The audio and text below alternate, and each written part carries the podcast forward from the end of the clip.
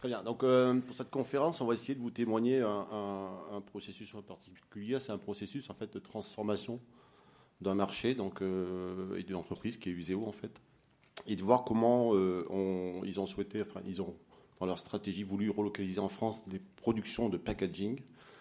Et, ce qui est intéressant dans ce témoignage et on va dire dans, dans ce qu'on va vous expliquer, c'est cette démarche verticale et cette démarche de filière. En fait, c'est pas le choix d'une organisation, c'est une somme d'organisations qui sont associées en fait pour créer une approche un peu nouvelle de, produire différemment avec des ressources renouvelables en France. Donc, je serai accompagné donc, de Antoine Quinson, qui est le directeur général du ZEO. Bonjour. Et de Arnaud Revel, qui est COO, donc Chief Operation Officer, chez, chez Useo. On aura deux temps, en fait, une première partie où en fait, euh, ils vont essayer de nous expliquer quelle était leur motivation et, euh, de cette transformation. Et une deuxième partie, en fait, où euh, on va voir quelles stratégies, ont été les partenariats, qui été, de quelle façon ils ont abordé euh, en fait une, refonte totale de leurs activités. Et euh, la dernière partie sera basée donc sur Silvamo, qui est leur fournisseur de cellulose en fait pour produire leurs produits finis. Et voir comment cette cellulose-là est produite à partir de, de forêts gérées en France. on a à peu près 40 minutes à nous trois pour essayer de vous témoigner de cette expérience.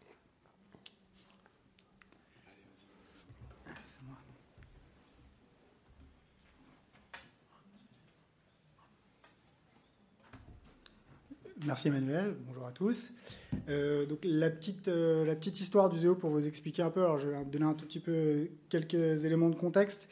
Euh, donc on est une, PME, PME française aujourd'hui, on fait 30 millions d'euros de chiffre d'affaires et on a 130 collaborateurs et on a 75% de notre production dit en France, parce qu'on a une, un site basé en France à côté d'Orléans et un autre site basé en Pologne, de, manière, de manière historique. on a aujourd'hui, nous, notre ADN, un peu pour se présenter euh, rapidement, le, développement durable depuis le, début de l'histoire de, du, ZEO euh, euh, fait partie d'un vecteur clé. et on a, notre ambition, c'est de réussir à limiter un peu l'impact de nos productions sur l'environnement. Et ça, on le fait, on le fait depuis, depuis toujours. Après, je vous expliquerai un peu la mutation qu'on a eue, mais vous verrez que c'est un point important. L'innovation technique, parce que nous sommes des industriels et qu'aujourd'hui, euh, dans l'industrie, il faut apporter de l'innovation, euh, notamment par la technologie et la technicité, pour pouvoir réussir à répondre aux enjeux de la, compétition. Ça, c'est notre environnement de tous les jours. La satisfaction client, elle est clé, et on essaie d'orienter l'ensemble de notre organisation euh, pour, pour répondre à ça, avec la nécessité aujourd'hui d'énormément adapter nos modèles et adapter aux consommateurs finaux et à nos clients, en fait, puisqu'on est, on est entre deux. Euh, design et tendance, je trouve qu'on a un grand historique avec euh, le design et les tendances, parce qu'on on collabore avec les, plus grands designers depuis toujours dans la définition des nouveaux usages des arts de la table.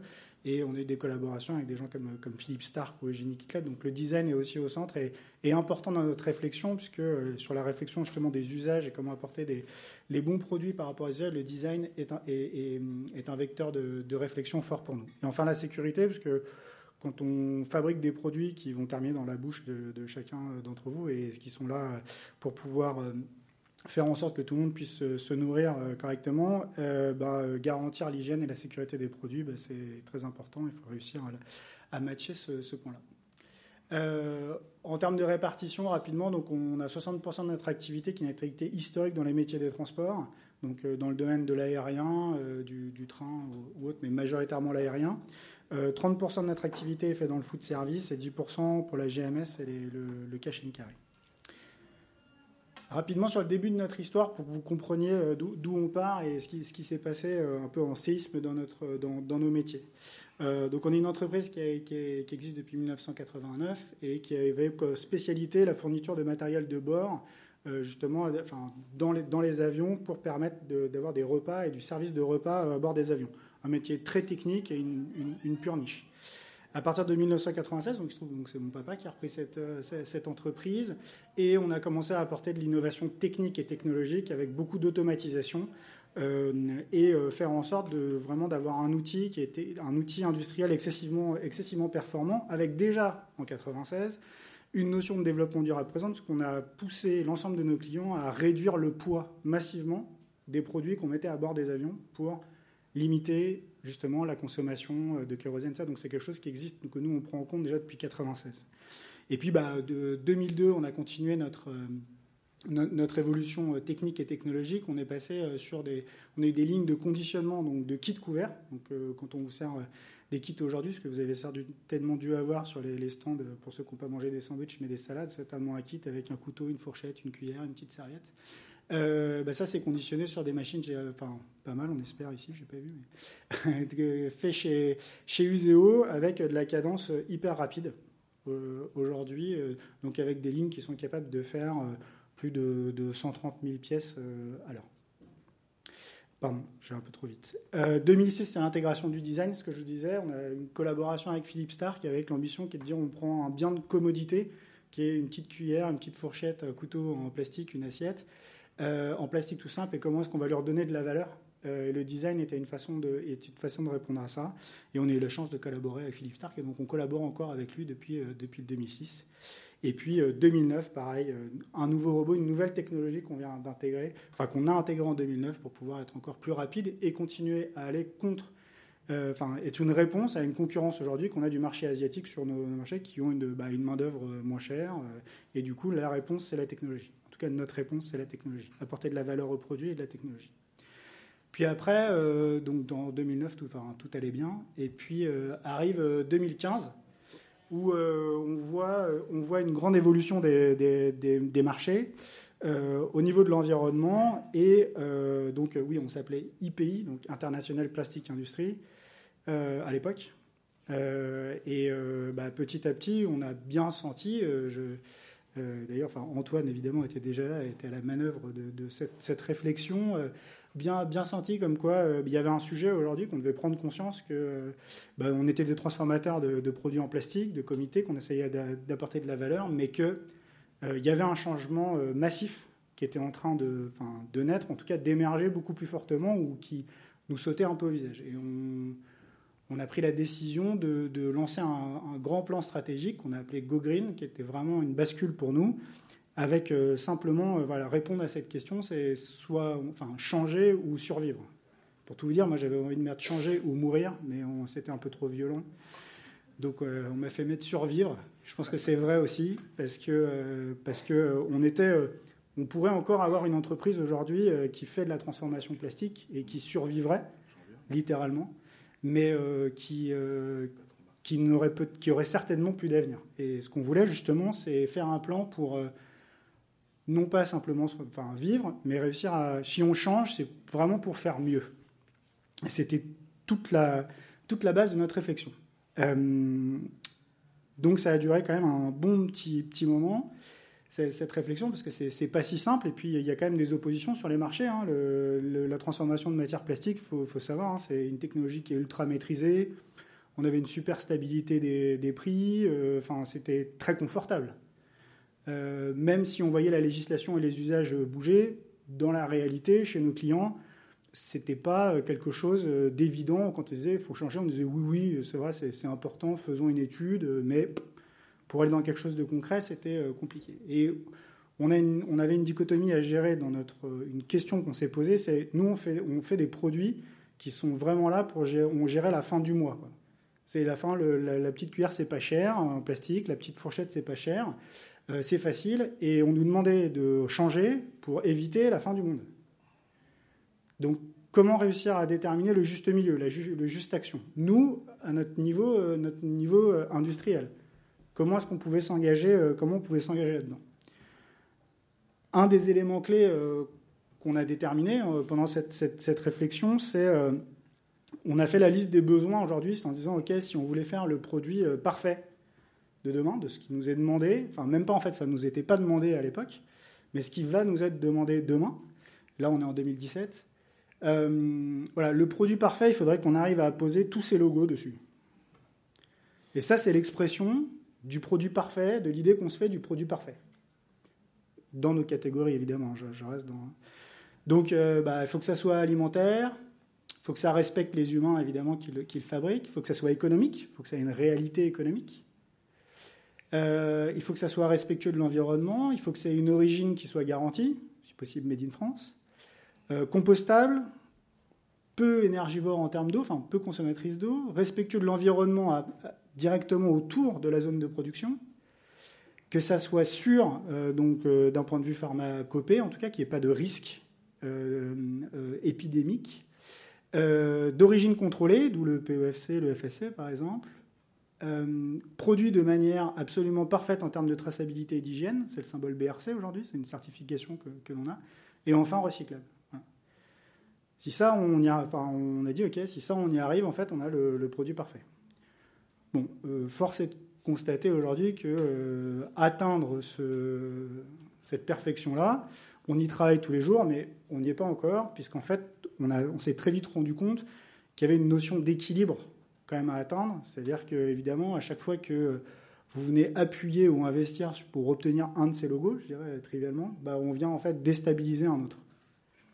Euh, garantir aujourd'hui une origine France euh, sur nos métiers, une origine France garantie, elle est possible. Par contre, il y a un impact économique. Ça, c'est la réalité dans laquelle on était.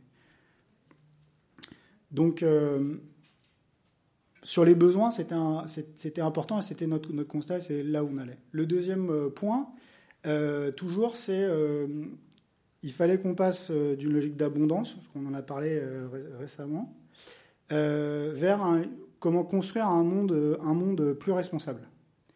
Et très compliqué dans nos catégories de produits, parce que du coup, passer dans un monde responsable, ça, a poussé nos clients, et nous, on est venus avec plein de questions auxquelles personne n'avait envie de répondre, ou auxquelles on s'était jamais posé la question. On a un cas très concret euh, actuellement, je pense, c'est l'énergie, jusqu'à ce qui se passe maintenant, personne ne se posait la question de savoir si on allait être chauffé ou pas pendant un hiver, si on allait avoir l'électricité. C'était pas un sujet.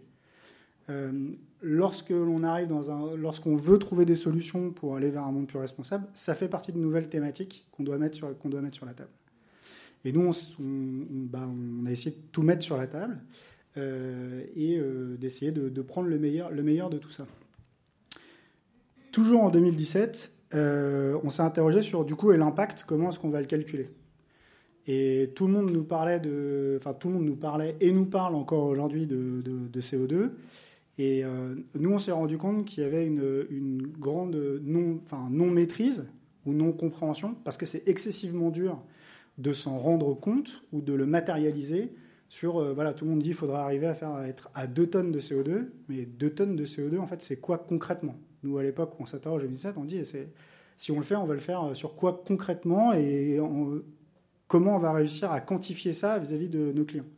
Alors, quand on nous parle de réussir aujourd'hui en disant qu'il y a 51 milliards de tonnes de CO2 sur lesquelles il va falloir qu'on agisse, alors déjà qu'on a du mal à se représenter ce que c'est 2, donc 51 milliards euh, je pense que c'est un monde abstrait. Euh, je veux dire, même si nous, on est baigné dedans 100% du temps, moi, 51 milliards, ça, je n'arrive pas à me le représenter. Et euh, j'avais beaucoup de mal pendant très longtemps de me dire c'était quoi 2 tonnes de CO2. Donc, euh, donc il fallait qu'on donne une, fallait qu'on réussisse à donner une valeur à, tout ça, à réussir à se, le représenter. Alors j'ai mis, nous, on a, essayé de synthétiser pour en parler demain à nos, clients et à ceux avec qui on travaille. On dit voilà, chacun de ces items, chacun de ces éléments-là, c'est 2 euh, tonnes, de, tonnes de CO2. Quoi. Donc nous qui travaillons beaucoup dans l'aviation, avec lesquels on a beaucoup travaillé, c'est savoir que 2 tonnes de CO2, c'est 10 753 km en avion, euh, mais ce n'est que 3 922 repas végétariens. Ça, ça nous fait pondérer un peu notre, euh, notre approche, et c'est quand même 13 ordinateurs portables qui est toujours un, chiffre qui m'étonne. donc ça, ça nous a aidé à la construction. Et en 2019, du coup, on a décidé de, de lancer euh, Useo, qui se positionnait comme le, donc le Tomorrow Solution Manufacturer. Et on a décidé de switcher nos tous nos savoir-faire qui étaient dans l'injection plastique euh, pour aller vers la transformation de produits en cellulose moulée. Et quand on a fait ce choix-là, euh, on, l'a fait parce que euh, quand on regarde et qu'on cherche un produit pour répondre ne serait-ce que, enfin, aux besoins et à la logique de CO2 qui est autour de nous, en fait, on vient assez naturellement à la cellulose. La cellulose, pourquoi? Parce que bah, c'est biodégradable, c'est renouvelable, c'est bien géré. Aujourd'hui en France, on a des très bons partenaires qui savent le faire et qui on a appris à, on a appris à travailler. Et, euh, et on est capable, très simplement en France, d'être dans le contrôle des origines et dans le début d'une structuration d'une filière nous, de la, de la maîtrise des forêts à la livraison de la pâte, à la transformation, jusqu'à la mise sur le marché de nos produits. et quand on a lancé ce, projet-là de transformation, alors pour un industriel, prendre l'ensemble de ses équipes qui travaillent depuis 30 ans sur de l'injection plastique et qui on va dire bon bah maintenant en fait tout ça les gars on prend toutes les machines on arrête tout et on va, on va prendre une nouvelle technologie que personne ne connaît euh, ni vous ni nous, en fait. Nous, on l'a un peu étudié, puis ben, on va tous travailler ensemble, on va réussir à le faire. pour la petite histoire, au passage, quand on a lancé le pilote, c'était le, 3 mars 2020. Le 12 mars, on était tous en confinement. Ça nous a pas aidé, mais ça nous a donné encore plus de, un peu, un peu plus de, volonté, de, volonté de faire. Et euh, est venue euh, la question centrale aujourd'hui qui est on a tout de suite compris que faire la révolution tout seul, c'est-à-dire si on arrivait tout seul pour mettre un produit sur le marché, aussi vertueux soit-il comme on l'avait défini nous, en fait, on n'y arriverait pas. Et il était nécessaire euh, de faire cette révolution à, plusieurs en engageant du haut de la chaîne de la filière jusqu'en bas, euh, jusqu'en bas.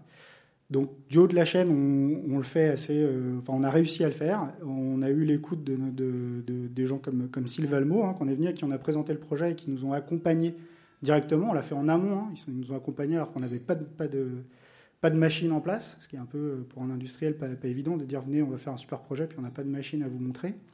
Mais ils ont quand même cru dans le, ils ont quand même cru dans le projet. Et, euh, et, on a monté ensemble, on a cette même conviction qu'il faut qu'on arrive à engager la filière jusqu'en bas, alors jusqu'au consommateur. Euh, consommateur à travers des marques que, l'on sert. Ce qui est qui n'est pas évident, mais en tout cas, bah, on se dit qu'on arrive à le faire euh, petit à petit, à chacune de nos étapes, et que c'est un, un, process euh, grandissant. Euh, donc nos engagements, ce que je vous, ce que je vous disais, c'est donc partir d'une ressource locale, biodégradable, recyclable, abondante, qui est la cellulose de bois. Relocaliser les emplois en France, parce que la maîtrise de la transformation de cellulose, c'est une technologie qui est plutôt bien maîtrisée, en tout cas connue en Asie. Euh, parce que dans le monde du food service, en fait, il y a une très grosse culture de la street food. Et donc, euh, comme ils ont une, culture euh, au niveau des, arts de la table qui est de manger rapidement, d'avoir quelque chose dans la rue rapidement consommable et avec peu d'impact, bah, c'est des technologies qui existaient beaucoup. Par contre, le faire avec nos normes européennes dans les prix qui sont les nôtres aujourd'hui, c'était pas le même challenge. Et c'est ce qu'on a décidé de faire en se disant, bah, la facilité, ça aurait été de prendre notre usine, la terminer ici, puis aller en ouvrir en Asie et proposer. Mais euh, nous, comme je vous disais, il y a des gens qui nous suivent, qui sont avec nous depuis 30 ans. Euh, et on s'est dit, on va plutôt faire euh, un changement de, On va apprendre ce nouveau métier tous ensemble. Et donc, on a besoin de contrôler les origines des matières premières et puis bah, mettre en place des nouvelles technologies et des pôles de compétences spécifiques. Aujourd'hui, il n'existe pas d'école qui apprend à faire de la cellulose moulée.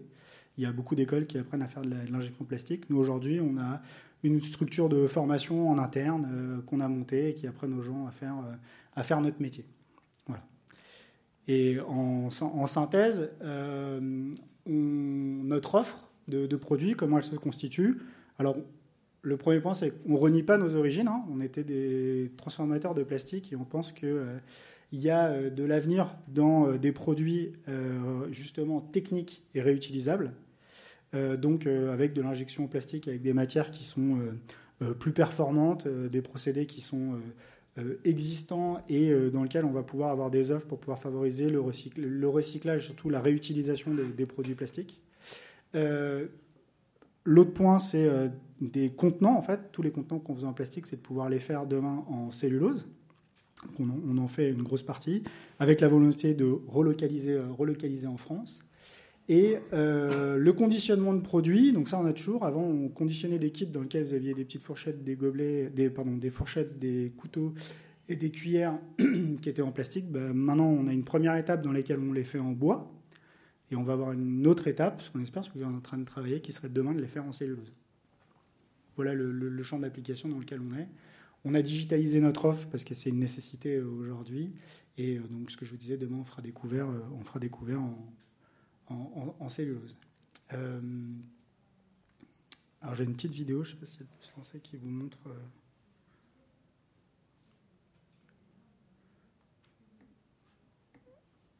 un peu plus précisément à quoi ça ressemble.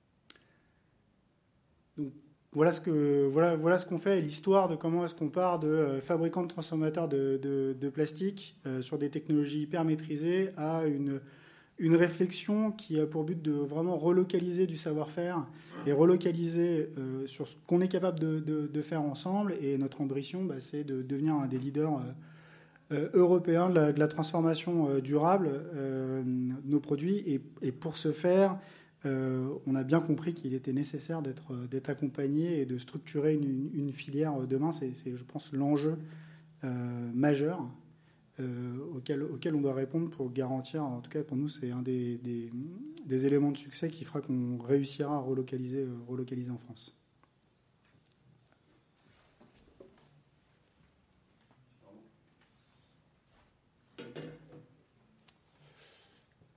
Euh, très bien, comme l'a expliqué Arnaud, donc c'est une, démarche de verticalisation, en fait, une démarche de filière où, euh, dès le départ, en fait, euh, leur choix était la cellulose pour, aller sur un produit qui, cochait les cases à première vue du produit idéal. Donc, et ils sont venus vers nous parce que nous, en fait, on a un producteur de cellulose, donc un producteur basé en France. et donc c'est là où on a commencé à se connaître, à parler de forêt, à parler de sujets qu'ils ne connaissaient pas donc ils ont découvert le monde, on va dire, le, monde, de, forestier, le monde de l'industrie de la cellulose en France. Pour commencer, donc nous on est Silvamo, ex-International Paper, pour ceux qui connaissaient, euh, une société américaine. Euh, aujourd'hui c'est une société Silvamo qui est spécialisée dans la production de papier, ramettes ou bobines et cellulose aussi pour plein d'usages que vous avez au quotidien. On a 7000 euh, salariés, 7 usines dans le monde et on a une usine en France, au cœur du Limousin. En fait, c'est ici que se source Useo en fait où on produit de la pâte à papier à partir de bois français. Donc c'est des produits qui sont 100% français. Donc cette usine, en fait, elle est à, à Saya-sur-Vienne. On existe, en fait, c'est un métier qu'on fait depuis 130 ans. Euh, donc 130 ans, en fait, on mobilisait à l'époque du châtaignier. Euh, pourquoi? Pour faire du cuir. Parce qu'à l'époque, il n'y avait pas des cuirs synthétiques, c'était du cuir minéral. Donc, euh, et puis, arrivé à, l'époque des cuirs synthétiques, donc on a utilisé la cellulose pour développer le papier.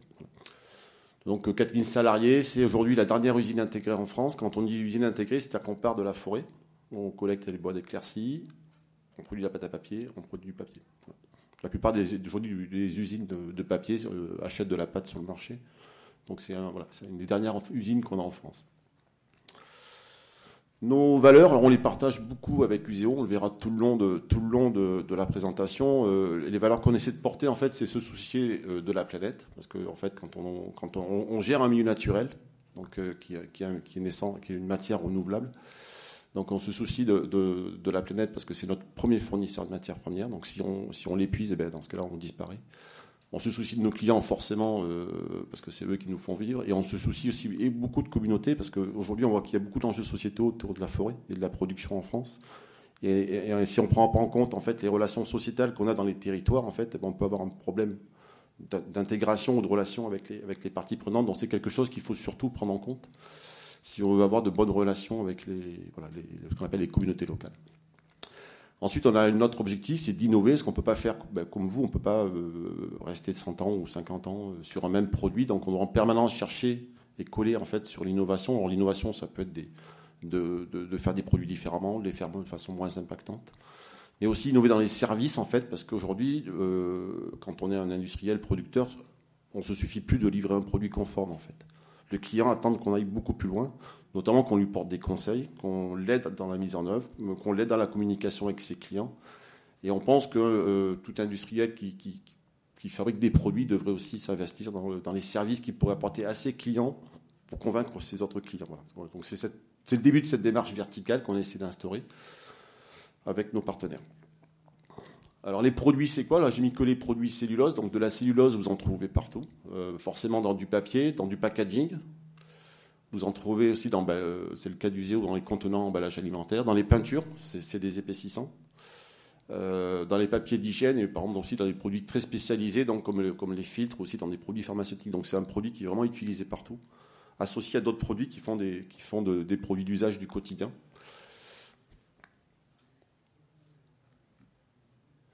Alors on s'est posé, nous, la, question, en fait, euh, ça, fait ça fait 100 ans qu'on a des activités, on va dire ça fait déjà euh, les premières réflexions sur, la partie développement durable et, et, euh, empreinte, en fait, sont arrivées dès les années 90. Donc ça fait très longtemps qu'on se pose cette question de dire comment limiter les impacts, comment gérer mieux la matière. Donc on a beaucoup avancé là-dessus parce qu'il y avait des fois des cahiers des charges ou des normes qui voulaient imposer, mais aussi on a anticipé. Et, en fait, quand c'est un peu comme vous, quand on posait la question au client, il ne savait pas en fait. Et donc on s'est dit on va le faire nous-mêmes. On crée nous-mêmes l'innovation et on propose aux clients en fait des solutions nouvelles qui leur permet eux de l'apporter auprès de leurs clients. Donc c'est une façon de faire les choses et pas d'attendre que le client la demande. Donc pour ce faire, c'est euh, comment on s'y prend? En fait, on a deux, leviers, enfin on a deux, vraiment deux axes majeurs. Un, c'est le capital naturel qu'on gère, parce que notre, matière première, c'est la forêt. Donc c'est euh, cette gestion de forêt, comment ça se passe pour pas, qu'elle soit, soit dégradée, euh, qu'elle soit conservée, restaurée en développement. Et le deuxième, c'est une production responsable. En fait, comment on peut, produire un produit avec une faible empreinte carbone localement. Si on parle forêt, euh, on va trouver euh, différents types d'actions. Un, sur l'approvisionnement, donc là forcément comment on collecte la matière. Deux, c'est, euh, je vais essayer de vous expliquer un petit peu qu'est-ce qui se passe sur le terrain. Parce que on voit sur le salon qu'il y a beaucoup d'idées qui cogitent, de projets, d'innovation, mais on a du mal à trouver de l'action terrain. Et, et, nous, ce qui nous tient à cœur, c'est de l'action, voilà, pour montrer, pour faire voir que les choses changent. Et après, on parlera aussi un petit peu de l'offre de service qui est faite sur ces sujets-là auprès des, auprès des, entreprises, parce qu'aujourd'hui, je pense que la plupart d'entre vous, euh, vous avez une conscience maintenant de la forêt. Pour beaucoup, c'était euh, c'était un monde particulier avec tous les événements qui se passent climatiques, euh, les incendies, les attaques d'insectes, les tempêtes. On commence à prendre conscience de ce milieu naturel, donc on est obligé d'apprendre nos clients à parler de forêt pour qu'ils en parlent aussi. Euh, si on parle d'approvisionnement, en fait, donc euh, cette, euh, cette cellulose que nous achète, en fait, elle est, elle est 100% locale, c'est-à-dire que c'est issu d'un rayon d'approvisionnement de 130 km autour de Limoges. Hein. c'est des bois qui sont collectés. Alors en priorité, on fait le recycler, c'est-à-dire qu'on récupère déjà tous les déchets qui y a en cire. Donc quand une scierie fabrique des produits, elle a forcément des chutes. Ces chutes-là, on les rachète en priorité. Le complément de ces approvisionnements est fait avec des bois d'éclaircie ou des bois d'entretien des forêts, parce que les forêts, ne sont pas entretenues, peuvent se dégrader, peuvent présenter d'autres risques. Donc il y a l'entretien à faire dans des forêts pour qu'elles se développent.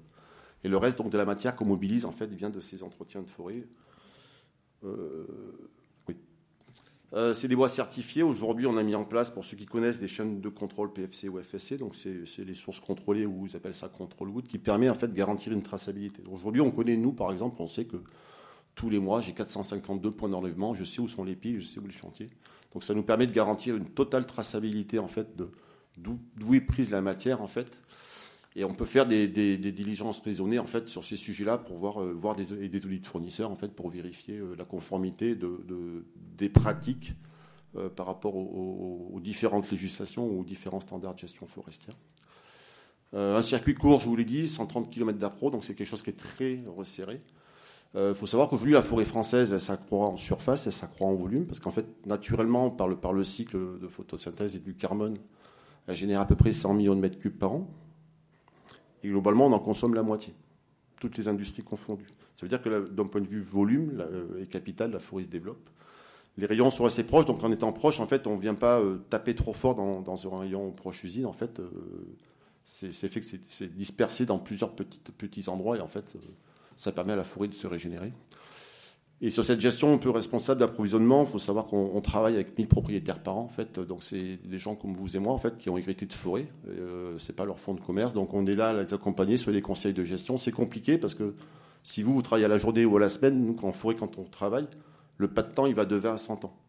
Donc, on doit prendre des décisions pour, euh, pour dans 100 ans. Et des fois, c'est compliqué de, quand on voit le changement climatique, d'expliquer que le chêne ou le hêtre qui est ici, ben, dans 100 ans, il ne sera plus là. Donc on doit essayer de préparer les choses en diversifiant nos solutions et convaincre ces propriétaires euh, de, mieux, gérer et de bien gérer leur forêt.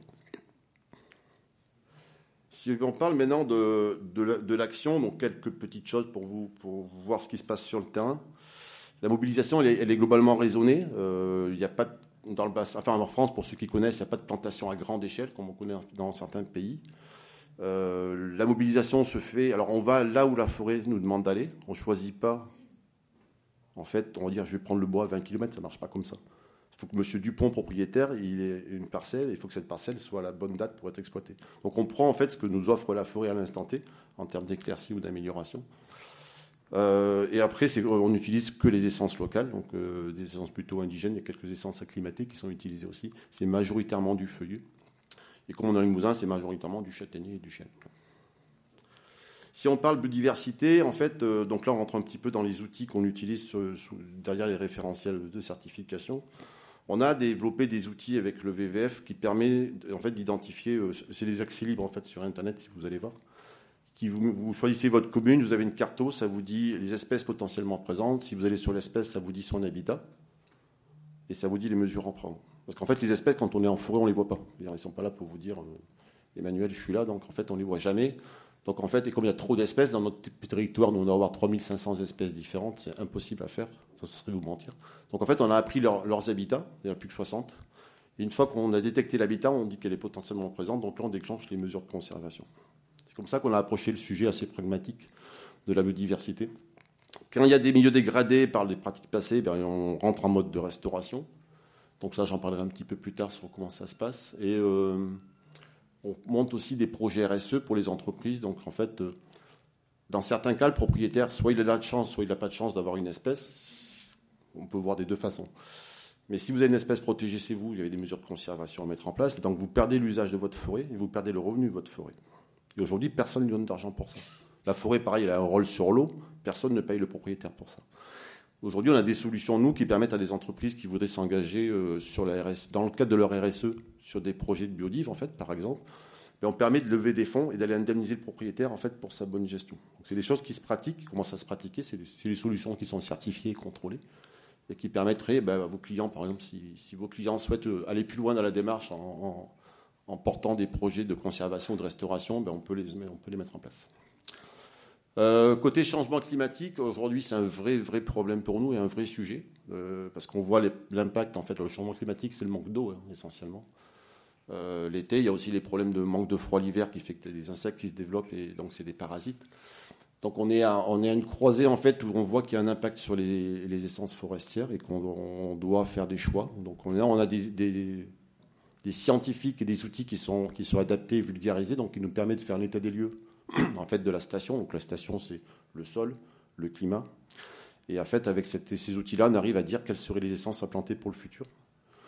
Euh, donc ça, quand on n'a pas de temps de 50 ou 100 ans dans le feuillu, euh, on est obligé de faire des choix aujourd'hui. Donc il y, a, le choix de la diversité, ça se généralise de plus en plus. Donc des plantations monoessences, pour ceux qui en ont vu, ça va, il y en aura de moins en moins. Donc maintenant, on replante à deux, trois essences et on replante sur des strates verticales différentes. Ensuite, euh,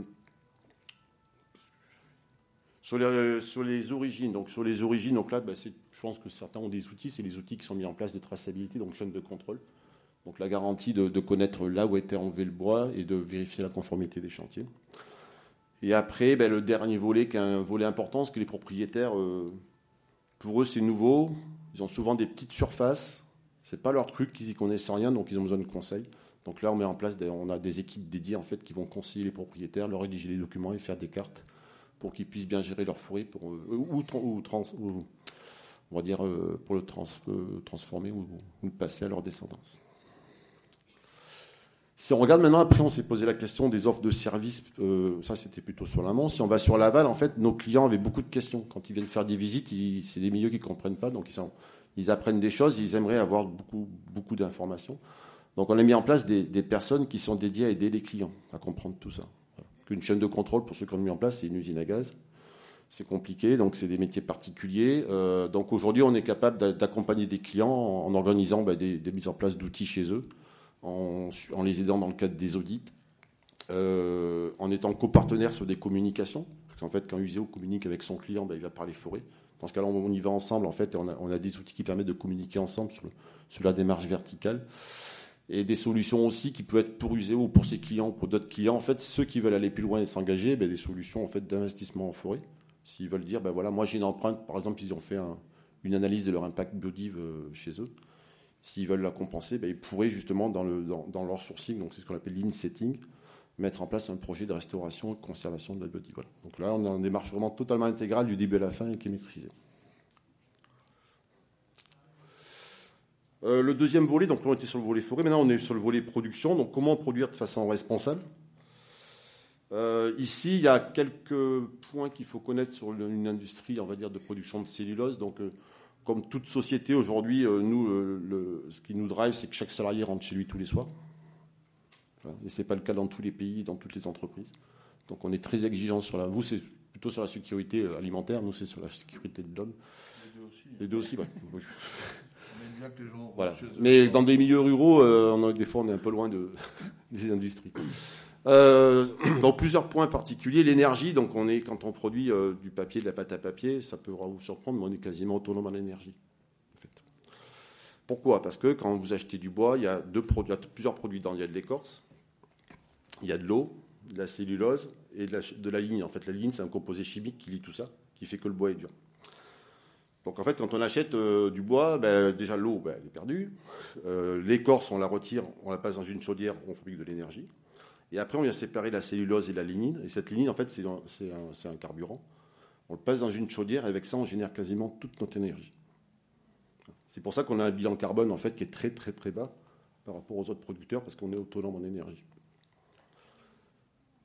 Euh, sur l'eau, donc, c'est des produits qu'on lave en fait euh, quand on fait du papier. Donc là, toute la, partie eau euh, de la production de papier, pâte à papier, en fait, a un niveau de performance qui est au-dessus l'écolabel, parce qu'on on a on est à 92% de, rejet de, l'eau utilisée dans le niveau de qualité demandé. Les 8% restants, parce qu'en fait, quand vous achetez du papier ou une pâte à papier, il y a toujours un peu d'eau et un peu d'humidité dans les produits. C'est pour ça qu'il y a de la consommation d'eau. Ensuite, on a des boucles, euh, on a des boucles de traitement de déchets, c'est-à-dire que quand vous, il restera toujours des cendres en sortie de chaudière. Et aujourd'hui, on a trouvé des partenaires avec des agriculteurs locaux, où en fait, avec de l'épandage de cendres, on arrive à remonter le pH des sols du coup, ils se remettent à faire de la luzerne pour alimenter leurs animaux. Ils sont plus obligés d'importer des aliments pour les animaux. Et du coup, ils ont remis des abeilles. Donc voilà, on est dans une boucle locale, en fait, où un déchet pour nous qui était des cendres devient un intrant pour eux, et qu'un intrant qui apporte une haute valeur environnementale assez positive.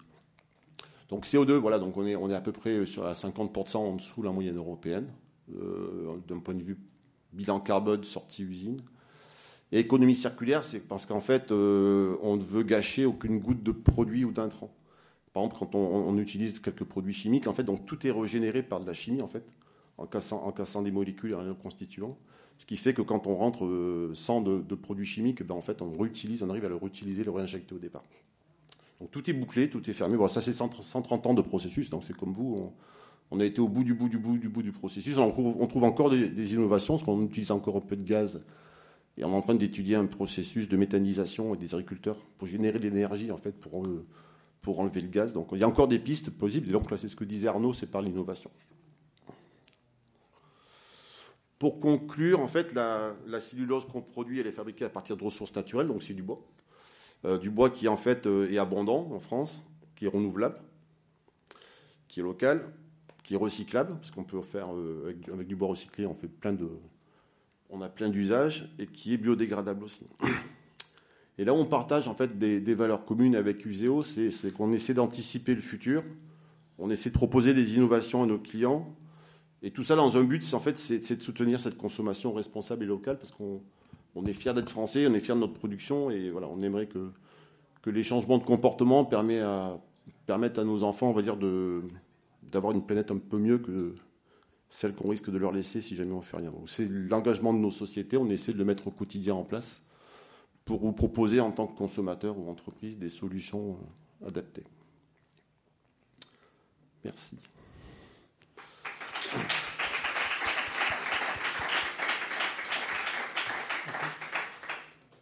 sais pas si vous avez des questions, madame. Oui. du coup, la question que je me pose, c'est est-ce que quelque part, on passe pas du plastique à usage unique, finalement, à de la cellulose à usage unique Et du coup, qu'est-ce qui est prévu pour euh, récupérer cette matière? On a le même problème avec le plastique. Si on récupère du plastique, on peut en refaire. Mais là, c'est ça qui est intéressant. Je ne sais pas si dans les ACV, vous avez regardé les fins de vie, tout ça, parce que finalement, si on se retrouve à couper des arbres pour faire des couverts et qu'on le remet à la poubelle, on retourne un peu dans cet effet finalement qui n'est pas circulaire et qui est, qui est, qui est dommage. Voilà.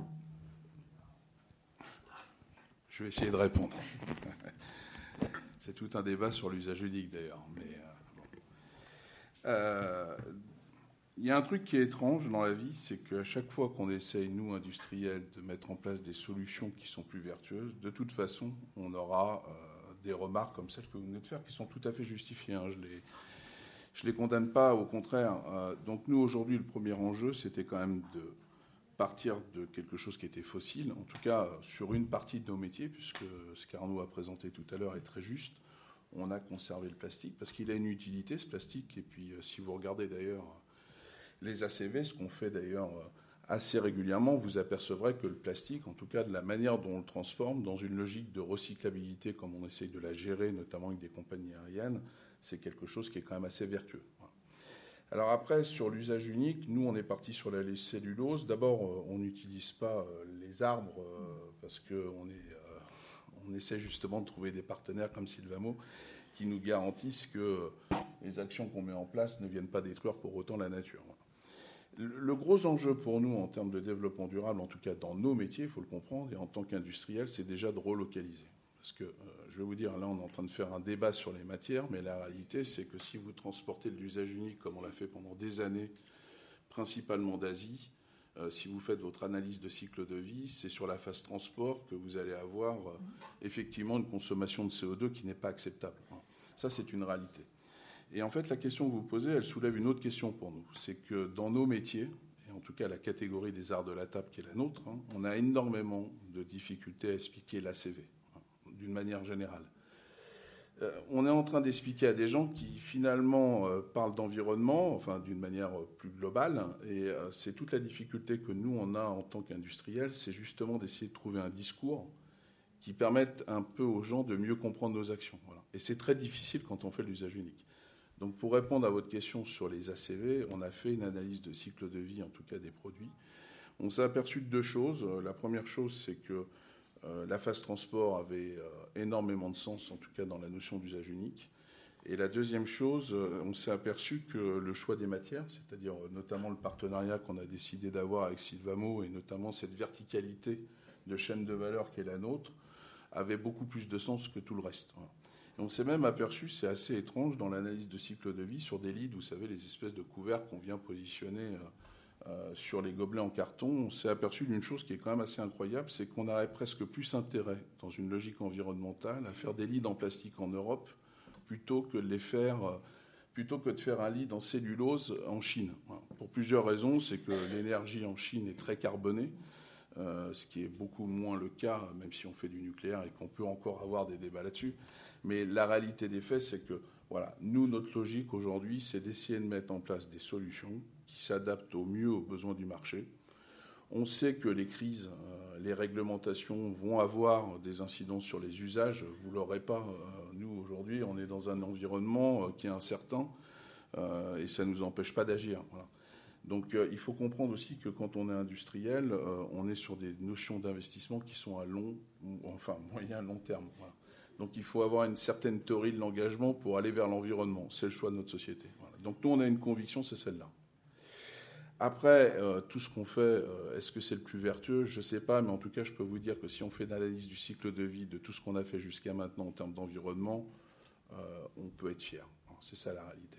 Alors, il y a encore des choses à faire, hein, je ne vous le cache pas. Je vais simplement compléter, parce que dans votre remarque, il y, a un point qui est lié à la notion même d'usage unique. Euh, il faut savoir que l'usage unique, nous, on est convaincu que euh, même s'il n'est pas parfait à étendre partout, puisqu'il a eu des problèmes, il y a des endroits euh, où il est nécessaire. ne serait-ce que pour des questions d'hygiène, aujourd'hui, les compagnies aériennes sont obligées de faire ça pour éviter justement la dispersion de, de, pandémies, éviter les pandémies qui voyagent au travers très bien de, de la nourriture ou autre. Donc on a la nécessité pour pouvoir éviter de rentrer dans ce qu'on a connu tous ensemble dans les deux dernières années, de continuer à avoir des produits à usage unique. Mmh. Euh, et euh, il ne faut pas oublier que euh, dans, les, dans les 30 dernières années qui ont vu l'explosion justement de ces produits à usage unique, notre expérience de vie a augmenté de manière drastique. Donc c'est le but, nous, de notre réflexion, elle est très humble, qui est de dire il y aura des, enfin l'usage unique n'est pas mort s'il est fait de manière raisonnée et mieux fait que ce qu'on faisait avant on fait des produits d'usage unique qui sont euh, home compost. Ouais, alors. Non, on est au compost, c'est vrai. voilà, mais le truc pour nous, c'est vraiment d'avoir une bonne analyse du cycle de vie. Et on parle beaucoup d'ACV en règle générale. Et on, malheureusement, on est toujours euh, parfois un peu handicapé, hein. c'est une question de langage et de compréhension par cette, euh, cette fameuse ACV, parce que souvent, euh, elle est perçue, elle n'est pas réelle. Voilà. Et quand vous êtes industriel, bah, expliquer à chacun que selon les phases d'utilisation qu'on peut avoir d'un produit, avec des chiffres, quelque chose qui est pragmatique, c'est-à-dire une ACV réelle, parfois ça peut contredire une ACV perçue. Et ça, c'est un peu la réalité des industriels, on s'y fait, hein, ça fait des années. Euh, ceci dit, il faut être contributeur, je pense qu'il faut être moteur. Oui, une question.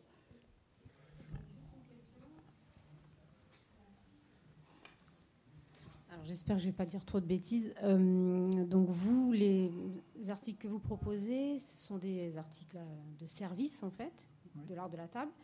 Est-ce que euh, votre technologie, elle serait, si on la poussait un peu plus, elle serait capable de contenir des aliments et notamment euh, d'aller vers du tétrapac entre guillemets? Est-ce que ça c'est possible ou pas du tout? Alors, euh, c'est déjà le cas. Voilà.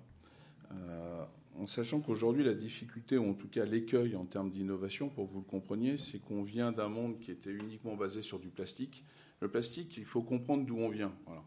Le plastique, c'était quelque chose euh, d'abord qui était ultra maîtrisé, pas cher, avec une maîtrise technique euh, forte et qui offrait de nombreux avantages. Enfin, si aujourd'hui on a autant de produits en plastique sur Terre, c'est qu'il y avait une raison, c'était que euh, quelque part ça se dupliquait très rapidement à moindre coût et avec facilité. Et encore une fois, vous avez tellement de polymères aujourd'hui disponibles qu'on arrivait avec du plastique à peu près à tout faire. Et là, nous, on est en train de passer euh, sur quelque chose qui est euh, qu'on avait l'habitude d'utiliser, mais peut-être à l'époque de la préhistoire, c'est-à-dire que globalement, on va utiliser de matières naturelles qui offrent beaucoup moins d'avantages. Ce qu'on est en train de faire, nous, Uséo, c'est, pour répondre à votre question, c'est deux sujets. C'est qu'il y a, à mon avis, de l'innovation technologique à faire, parce que le papier, par, par nature, ça absorbe l'eau et ça absorbe l'huile. Euh, ce que n'avait pas le plastique. Donc on est en train de travailler sur des nouvelles technologies qui nous permettront demain de mieux cerner euh, ce sujet-là. Puis deuxième truc qui est important euh, par rapport à votre question, c'est que non seulement on va y arriver, mais là où on a un écueil, c'est que tout ce qu'on propose est plus cher que ce qui existait avant. Et c'est ça toute la difficulté aussi. Vous parliez d'usage unique et vous avez raison de souligner ce point-là. C'est que il ne faut pas oublier qu'on vient d'un monde où euh, les choses aujourd'hui étaient en abondance, euh, qui étaient euh, généralement pas très chères, qui permettaient de faire beaucoup de choses. Et on est en train d'essayer de mettre en place des choses qui ont certainement beaucoup. Enfin, Bill Gates parle de green premium. Hein, c'est ce fameux décalage entre les technologies d'avant et les technologies d'aujourd'hui. Et il faut qu'on arrive à l'exprimer simplement et clairement en ayant comme objectif d'apporter une vision rationnelle des choses. Voilà. Parce que nous, en tant qu'industriels, je répète, nous sommes des gens pragmatiques. Euh, il faut qu'on fasse tourner nos usines le mieux possible, le plus intelligemment possible. Et le modèle qu'on a pris Uséo n'est pas le plus simple, parce qu'on se veut vertueux et on veut le faire en France. Je peux vous dire que euh, c'est pour ça que j'en parle euh, avec peut-être un peu de recul, mais quand on rentre dans l'industrie en France, c'est déjà pas simple. on ne peut pas dire que c'est quelque chose de très facile. Et en plus de ça, quand vous êtes une entreprise industrielle qui va vers le vertueux, c'est encore plus difficile. il faut que vous le sachiez, euh, parce que vous créez un décalage de prix. Et euh, on est euh, souvent rempli de bonnes intentions, mais souvent aussi, quand on part dans des logiques qui peuvent avoir des impacts sur la chaîne de valeur des entreprises qui sont nos clients, ça peut aussi poser des difficultés. Donc il faut qu'on trouve des clients courageux aussi et prêts à investir. Donc et, j'ai l'habitude de dire euh, à tout le monde, c'est que, euh, et c'est pour ça qu'on travaille aussi avec Sylvamo, c'est qu'on n'y arrivera pas tout seul. Enfin, je veux vous dire, on a une responsabilité qui est globale. Hein. C'est une chaîne de valeur qu'il faut défendre, hein, et euh, une chaîne de valeur avec des industries françaises. C'est un peu ce que j'essaie de dire.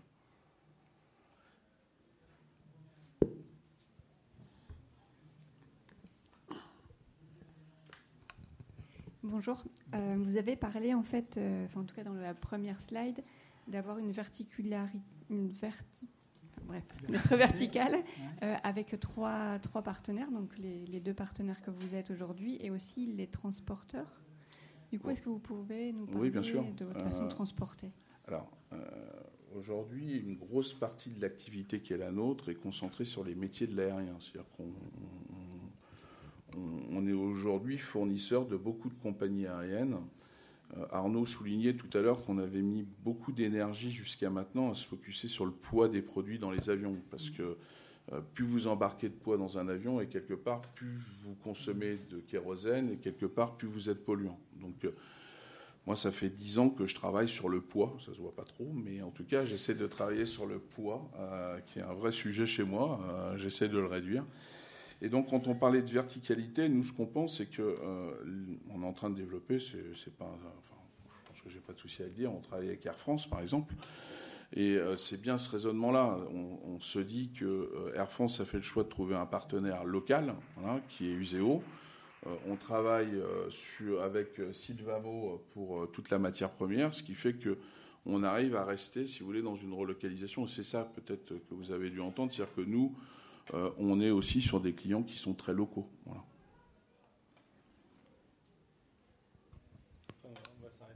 La dernière, du coup. Allez-y. Euh, pour revenir sur le, transport, est-ce que vous avez. Euh, donc, vous utilisez en fait des matières premières. est-ce que vous avez, vous avez aussi le métier qui vient du plastique Et est-ce que vous avez pensé en fait à des solutions de transport ou de boucle logistique avec justement des produits en plastique qui sont durables 10 ans, euh, tels que ce mix en fait de, choses intéressantes pour euh, bah, pas forcément utiliser de carton ou de palettes pour transporter dans des boucles logistiques, ah. des choses où, euh, voilà, pour préserver chaque matière et chaque usage et d'aller encore plus loin. Alors, vous savez que c'est une pratique qui existe avec les palettes.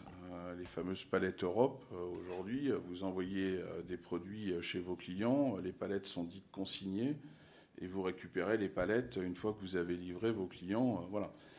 je vous avoue qu'on n'est pas à ce niveau de détail, très sincèrement. Enfin, on n'est pas allé jusqu'au bout de cette démarche-là. Ce qu'on essaie de mettre en place surtout aujourd'hui, c'est des boucles de recyclabilité avec nos clients et essentiellement sur les plastiques. C'est-à-dire qu'aujourd'hui, vous prenez euh, un avion, vous utilisez un plateau repas, ou un train, euh, ou ce que vous voulez, enfin là où on a une prestation. Et en tout cas, notamment avec Air France, ce qu'on essaie de faire depuis des années, c'est que quand le, plateau arrive en fin de vie, c'est-à-dire que ce qu'on appelle l'étape de la réforme, parce que tout produit s'esquinte avec le temps, on récupère le plateau et on va le recycler, euh, c'est-à-dire qu'on essaie de créer de plus en plus des boucles fermées. Voilà. On est en train de développer un partenariat avec une entreprise euh, américaine qui fait une matière euh, très spécifique, où demain on aura pour ambition de euh, pouvoir livrer des produits chez nos clients, récupérer les produits et pouvoir les recycler. Alors on ne sera plus dans un recyclage mécanique comme celui qu'on a aujourd'hui, qu'on connaît, hein. c'est-à-dire que vous avez un gobelet par exemple en plastique où je vois une gourde une fois que vous l'avez utilisée, bah, vous la recyclez. Nous, elle va être recyclée mécaniquement, c'est-à-dire qu'on va refaire du granulé. Là, on est sur des nouveaux enjeux où on va essayer de récupérer le produit, le recycler chimiquement pour en faire de nouveau une gourde. Parce que la première chose dans nos métiers, c'est quand même de garantir l'alimentarité. C'est le premier sujet qui est le nôtre. Donc on n'arrête pas de travailler là-dessus. Euh, euh, nous, aujourd'hui, notre vision, elle est très claire. C'est qu'il faut avoir des partenaires locaux sur des matières vertueuses pour aller vers l'usage unique. Je suis bien d'accord avec vous, hein, on ne pourra pas tout neutraliser, mais en tout cas, essayons de faire en sorte que ce soit le plus vertueux possible. et on essaie de travailler sur la notion d'homme compost, on essaie de travailler sur beaucoup de choses autour de ça. Et puis après, bah, il y aura des solutions qui seront lavables. Nous, on croit beaucoup encore euh, sur des plastiques techniques à partir du moment où on est capable de les mettre en boucle. Hein parce que le plastique, euh, par exemple, vous mettez ça dans un fast-food, si vous faites tomber un verre, bah, au moins ça casse pas et vous fermez pas le restaurant pour rien. Et puis euh, aussi, on s'aperçoit que le verre, euh, si on regarde les ACV, il y a sans doute beaucoup de choses encore à raconter. Et puis en même temps, on se dit qu'il faut quand même penser aussi aux gens qui travaillent ou qui utilisent nos produits. dans des univers professionnels, mettre du verre, par exemple, ça a la même densité que le béton. donc c'est très bien, mais euh, je vois qu'on a tous une sensibilité à l'environnement et aux gens, euh, social, on a une éthique, tant mieux, mais ça veut dire qu'il euh, faut quand même penser à tout ça. Donc c'est un peu le rôle qu'on se donne. Useo est très engagé là-dedans. on essaye de faire au mieux. Je ne vous dis pas qu'on est parfait sur tout, parce que ce ne serait pas vrai, ce serait vous mentir. Mais je pense qu'on est en tout cas très engagé sur ce côté environnement. Vous pouvez compter une chose, enfin, vous pouvez compter sur nous en tout cas pour une chose, c'est qu'on continuera. Parce qu'on met quand même beaucoup de budget dans l'innovation. Il ne faut pas oublier que le nerf de la guerre, ça reste aussi l'argent. L'innovation, ça ne s'invente pas comme ça. Hein. Un chercheur, ça vous coûte de l'argent. je suis désolé de vous le dire, il y a beaucoup de bonnes intentions, mais la réalité, c'est que ça coûte. Donc euh, on essaye aussi, avec le gouvernement et beaucoup de gens, euh, de développer des idées nouvelles pour innover. je pensais tout à l'heure au packaging, c'est une réalité. On n'est pas encore prêt en tant qu'industriel. Ça vous va? Bon, bah écoutez, hein, maintenant vous achetez euh, tous du vertueux. Merci.